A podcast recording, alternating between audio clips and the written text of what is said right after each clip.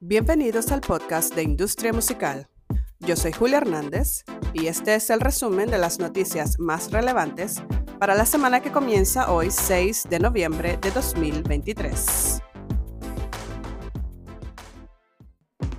Deezer y la sociedad de gestión francesa SACEM han anunciado que están explorando la posibilidad de aplicar un modelo de streaming centrado en el artista para los derechos de las composiciones. Esto sigue al lanzamiento de principios de mes del programa piloto de Deezer y Universal Music Group en Francia, que implica un cambio en la forma en que el servicio de streaming asigna sus ingresos a pistas individuales en el lado de las grabaciones. Daniel Ek recibe más de 164 millones de dólares al vender parte de sus acciones de Spotify. Al cierre de 2022, Daniel Ek poseía 31,93 millones de acciones ordinarias de Spotify, lo que representa un 16,5% del total. Recientemente, el 25 de octubre, Ek realizó una venta de 400.000 acciones por un total de 64,21 millones de dólares, una cifra significativa que atrae la atención de los inversores y la industria. Esta transacción ocurre luego de una venta separada de acciones por parte del fundador de Spotify en julio, cuando vendió 675 mil acciones que en ese momento tenían un valor ligeramente superior a 100 millones de dólares.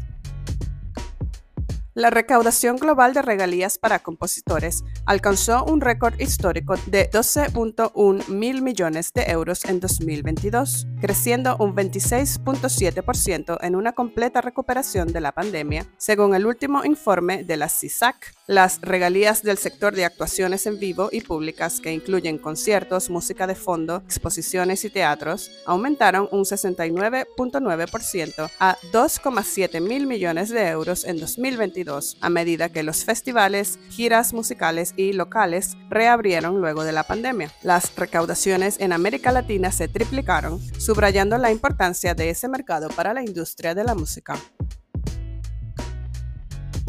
Los contratos discográficos están cambiando gracias a Taylor Swift. Históricamente, los contratos discográficos establecían que los artistas debían esperar un periodo de 5 a 7 años después del lanzamiento del álbum original o dos años después de expirar el contrato antes de poder regrabar su música.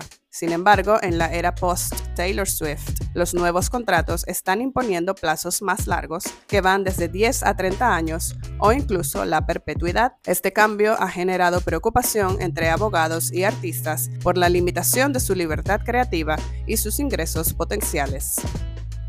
Spotify está lanzando una colección cápsula Spotify 2023 con lanzamientos exclusivos de merchandise de artistas que incluyen a Peso Pluma, Daft Punk, Tyler the Creator, Rosalía y Thames. Spotify lanzará una nueva colección cada semana, comenzando con productos inspirados en el Día de los Muertos del destacado artista mexicano Peso Pluma. Semana a semana, un nuevo artista presentará una cuidadosa selección de artículos de edición limitada que van desde prendas elegantes hasta algunos artículos menos convencionales, según anunció Spotify en una publicación de su blog. Recuerda que para leer estas noticias y muchas más, puedes visitar nuestra web industriamusical.com, seguirnos en todas las redes sociales y suscribirte a este podcast que sale todos los lunes. Hasta la próxima.